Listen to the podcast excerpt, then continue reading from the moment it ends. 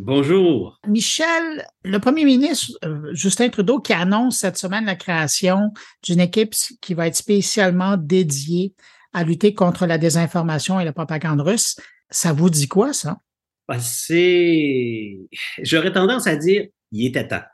Euh, ça fait déjà un bout de temps, malheureusement, que euh, on connaît les activités des services de renseignement russes. Et ce qu'il faut souligner ici, Bruno, et on en, parle ensemble, vous et moi, depuis déjà un bon nombre d'années, euh, ce qu'il faut souligner ici, c'est que ce n'est pas simplement des malfaisants ou des, des, des, des gens qui, qui perdent leur temps. Non, non, non, non. On parle ici d'un service de renseignement, deux services de renseignement, à vrai dire le SVR et le GRU, qui sont les services de renseignement militaires euh, russes, et le SVR qui est les services offensifs euh, euh, de la Russie, qui ont comme mission de faire de l'interférence, de semer la cisanie, la division dans les pays occidentaux. Et on a des exemples très bien établis, avec preuve à l'appui, euh, tout le monde a entendu parler de l'ingérence dans les élections américaines en 2016, mais il y a eu les élections françaises, il y a eu les élections allemandes, il y a eu aussi le, vote du Brexit, et même ici au Canada, on a eu exactement le même traitement aussi. Donc, les pays qui sont considérés comme opposés à M. Poutine en particulier, bon, vont recevoir ce traitement spécial euh, qui est fait 24 heures sur 24 7 jours par semaine avec des professionnels euh, du, du, piratage qui s'attaquent justement euh, à, à, ces pays et à des institutions pour, comme je le disais d'entrée de jeu, euh, semer la cisanie, la division au sein d'un pays. Maintenant, quelqu'un va dire, mais pourquoi qu'on veut semer la division au sein d'un pays? Ben, c'est simple. C'est le vieux, le, le, le, le, vieux truc, je vous distrais avec la main droite, je vous vole le portefeuille de la main gauche c'est un peu, c'est un peu la question que si j'arrive à semer suffisamment de euh, divisions et de troubles internes dans un pays, ben, il va moins s'attarder à ce que je fais moi à l'extérieur. Et c'est ça sur, quoi M. Poutine compte, c'est qu'on va moins s'attarder à ces visions expansionnistes, à ces, à, ces attaques même contre l'Occident et contre les démocraties, parce qu'il faut se souvenir, M. Poutine a commandé des meurtres euh, à répétition. Alors, on ne parle pas ici de quelqu'un qui joue dans, les ligues mineures. On parle de vraiment quelqu'un qui sait qu'est-ce qu'il fait. Et puis, si on doit parler de propagande, de, désinformation, etc., ben, écoutez, je pense que l'ancien KGB, qui est l'ancêtre du SVR, a inventé la stratégie. Alors, euh, c'est des gens qui savent s'y prendre. Quand on apprend euh, donc cette volonté de créer une équipe comme ça, est-ce qu'on doit comprendre que des agences comme le SCRS ou le CST, ils en ont déjà trop les, les, les mains, ils sont plus capables de, de répondre à ça, ou c'est parce que on veut envoyer un message en même temps? Je pense qu'on veut envoyer un message en même temps et j'espère que le message du gouvernement canadien va être appuyé par une autre initiative très importante qui va être aussi la sensibilisation et l'éducation auprès du public en général. Euh, ce que l'on voit et ce que l'on rapporte depuis longtemps, c'est la montée de la droite alternative en Amérique du Nord, mais partout en Occident. Et cette droite euh, alternative, bah, elle, se, elle, elle est peuplée ben, de conspirationnistes, euh, de néo-nazis, de blancs suprémacistes, de religieux fondamentalistes chrétiens. Euh, et, et, ça, c'est des gens qui se nourrissent justement de euh, ces, ces, ces, fausses nouvelles ou de ces, ces, informations, fausses informations, qui arrivent en provenance de, de, de la Russie faut croire aussi, il faut voir que la Russie n'est pas tout seul à faire ce genre de choses-là. Évidemment, on pointe le doigt dans la direction de la Russie parce que c'est probablement les exemples les plus flagrants que l'on a, mais il y a la Chine, il y a d'autres pays aussi, même des alliés qui, qui à l'occasion, peuvent faire des choses de cette nature. Alors, faut, faut se préparer, faut se protéger comme démocratie. Euh, les services de renseignement sonnent la lampe depuis déjà un bon moment il faut maintenant peut-être être un peu plus proactif. Et dans cette proactivité-là, il y a des éléments comme euh, identifier les individus. Parce que littéralement, si eux autres sont capables de hacker, nous autres, on est capable de faire du piratage aussi. Alors, on a été capable de prendre des photos des individus en action. Euh, comme aux États-Unis, on a réussi à mettre euh, des accusations criminelles contre ces individus-là et de procéder même avec des procès par assistantia donc des gens qui n'étaient évidemment pas présents et qu'on ne compte pas sur les autorités russes pour nous les livrer. Donc, dans cette perspective-là, il y a des mesures qui sont prises, des identifications. On veut identifier les méthodologies, on veut identifier aussi les thèmes qui sont euh, qui sont utilisés, vers quel groupe on vise en particulier pour voir parce que appuyer à cela euh, dans cette initiative, il y a aussi des agents sur le terrain. Ça, on en parle beaucoup moins. Des espions, littéralement, des espions qui sont souvent attachés à un consulat ou à une ambassade et qui vont littéralement recruter des individus qui sont des conspirationnistes très, très euh, et qui vont même payer pour leur travail. Et là-dessus, il y a un cas en particulier en Slovénie qui a été euh, publicisé, publicisé euh, ou rendu public, où justement un officier du GRU, donc des services de renseignement militaire russes, a été pris la main dans le sac à travailler avec un blanc suprémaciste conspirationniste et qui le payait littéralement pour faire le travail qu'il faisait.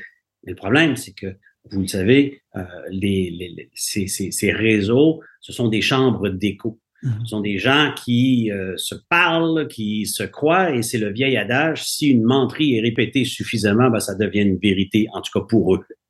Est-ce que, parce que vous mentionniez euh, les États-Unis notamment, mais euh, est-ce que vous avez l'impression qu'avec ce groupe-là de travail qui va donc faire, euh, qui va aller chercher de l'information, qui, on le souhaite, va faire aussi de, de, de l'information auprès du grand public, avez-vous l'impression que on va être, on va mettre autant d'efforts là-dedans que, par exemple, les États-Unis peuvent le faire? Ben, il y a une échelle de grandeur, évidemment. Euh, les États-Unis sont, sont beaucoup plus réputés, sont beaucoup plus gros, euh, ont une culture de la sécurité qui n'est pas la même ici au Canada. Je le déplore un tout petit peu, pas parce que nécessairement j'aimerais nous changer en, en, en, état policier, mais il y a un manque de sensibilisation flagrant depuis des décennies et c'est toutes couleurs confondues. C'est pas le dernier gouvernement, c'est tous les gouvernements qui ont passé un après l'autre. Ça ne va on, ne fait pas le travail nécessairement que l'on devrait faire auprès des entreprises, auprès des, du, grand public, parce que, en fin de compte, ces pirates cherchent les maillons les plus faibles. Et les maillons les plus faibles, il y a évidemment les entreprises qui vont être visées, particulièrement les entreprises qu'on dit de euh, qui sont les infrastructures essentielles, donc qui sont la colonne vertébrale de notre économie, de notre démocratie. Mais les, le maillon le plus faible de ces entreprises, ce sont les individus. Alors, il y a beaucoup d'individus qui vont être ciblés, qui vont être la cible d'attaques euh, cybernétiques pour infiltrer les réseaux. Parce que surtout depuis, pardon, surtout depuis le, COVID, on travaille beaucoup à distance, on travaille beaucoup à la maison. Et ça, il y a une faiblesse qui a été euh, générée par les circonstances, qui n'a pas nécessairement été colmatée par tout le monde. Et encore, ce manque de sensibilisation auquel je faisais référence, qui devrait nous alerter. Euh, et je sais que vous faites un gros travail, Bruno, pour essayer de sensibiliser, les gens euh, sur la protection des, renseignements personnels, ne pas donner des informations à n'importe qui, n'importe quand ou aussi facilement. C'est l'ABA de, euh, de, de, ce qui devrait être fait, mais il y a beaucoup plus qui devrait être fait. Il y a beaucoup plus d'assistance aussi ou de soutien qui doit être donné par le gouvernement. Je donne un exemple.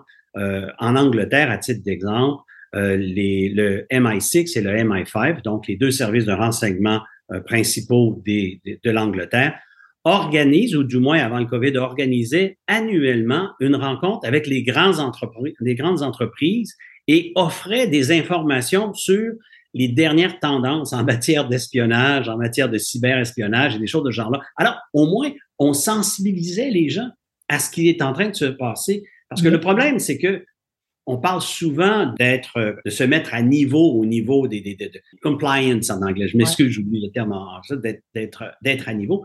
Mais je m'excuse. Cet élément-là, là, c'est les problèmes d'hier, c'est les menaces d'hier. Il faut garder l'œil sur l'horizon, il faut voir les menaces qui sont, qui sont émergentes et vers quoi on va viser.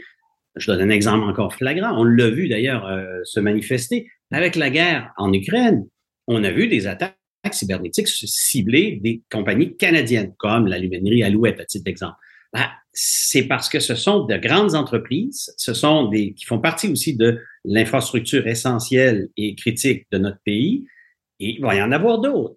Alors, c'est ce genre de renseignements et de d'évaluation euh, que le gouvernement est en mesure de pouvoir euh, fournir, mais qu'à l'heure actuelle, on fournit au compte-goutte, malheureusement. Ça sera peut-être la prochaine étape à leur souhaiter. Et comme diraient mes amis du Maroc, Inch'Allah. Michel, je ne peux pas vous laisser aller sans euh, vous parler de. J'en ai parlé dans les manchettes tout à l'heure. Il y a un film qui va se faire sur euh, l'histoire de BlackBerry. Je sais que vous l'avez hmm. suivi parce que c'était à l'époque où vous étiez au SCRS. Allez-vous regarder ce film-là? oh que oui.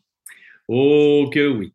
Et là, c'est là. Des souvenirs, ah oui, oui, tout à fait, ça va nous rappeler des souvenirs. Je me souviens d'avoir d'avoir été au Festival du film de Montréal euh, euh, a très, très longtemps. Il y a un réalisateur qui était venu de passage, avait dit euh, que souvent la vie s'inspirait des films et non l'inverse. Et, là, j'ai hâte de voir effectivement jusqu'à quel point on va, il va y avoir comme de la vérité ou de la distorsion qui va être. Je ne sais pas si on va le romancer. Si on l'a romancé, ben, évidemment, il y a toujours un petit peu de distorsion, mais mais c'est important que ce type de film sorte pour pouvoir en parler. Comme, comme à titre d'exemple, le film qui est sorti sur Edward Snowden il y a quelques années. Euh, encore aujourd'hui, il y a un débat aux États-Unis ou même ici au Canada à savoir est-ce que c'est un héros ou un zéro. Ben, moi, personnellement, même si je viens du monde du renseignement et que j'ai travaillé pour la sécurité nationale, ce que Edward Snowden a fait, est important pour une société démocratique, est important pour dénoncer justement jusqu'à quel point il est facile pour certains gouvernements euh, de dire la fin justifie les moyens. un instant, non. Lorsqu'on est obligé d'aller si loin, on a déjà échoué. Il y a quelque chose qu'on n'a pas fait de correct, qu'on n'a pas fait en amont. C'est là où on doit se revoir, se reviser et se s'évaluer. Et je crois, moi, personnellement, que cet homme a fait un sacrifice extraordinaire à, notre bénéfice, certainement pas le sien, c'est sûr, mais euh, c'est important. C'est important de voir ces choses-là arriver et d'en connaître l'histoire. Michel Junot Katsuya, merci d'avoir accepté mon invitation de venir euh, parler donc de cette euh, annonce de la, création de cette équipe spéciale qui va lutter contre la désinformation et la propagande russe. Je rappelle que vous êtes PDG du Nordgate Group et spécialiste de la sécurité nationale. Toujours un plaisir de vous accueillir. Bruno, c'est un honneur d'être à ton écran à chaque fois. Merci. Salut. Au revoir.